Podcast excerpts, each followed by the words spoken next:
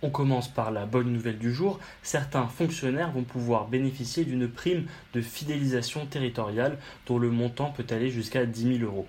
Ce bonus profite déjà à des agents exerçant en Seine-Saint-Denis dans des domaines spécifiques, éducation ou police nationale.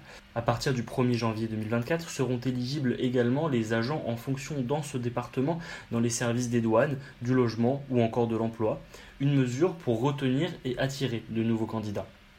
On enchaîne par l'événement du jour. Ce mardi 7 novembre est remis le prix Goncourt, le prix littéraire le plus prestigieux de France. Une récompense d'estime, mais aussi financière pour le lauréat choisi par la critique.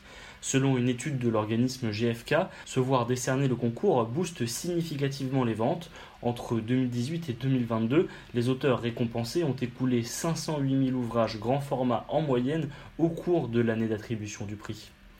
On poursuit avec le chiffre du jour, 41% d'augmentation. C'est la hausse des tarifs de 5 modèles de voitures européennes d'entrée de gamme entre 2019 et 2023. C'est ce que révèle une étude menée par l'ONG Transport et Environnement dévoilée lundi 6 novembre.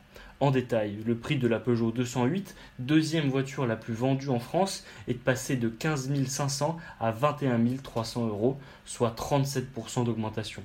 La flambée est encore plus spectaculaire chez Renault, où le prix de la Twingo a augmenté de 56%.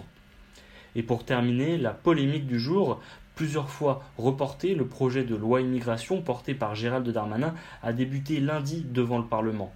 Parmi les principaux sujets à débat, la suppression de l'aide médicale d'État au profit de l'aide médicale d'urgence pour les étrangers en situation irrégulière. Capital fait le point sur ce dispositif, aussi controversé que méconnu.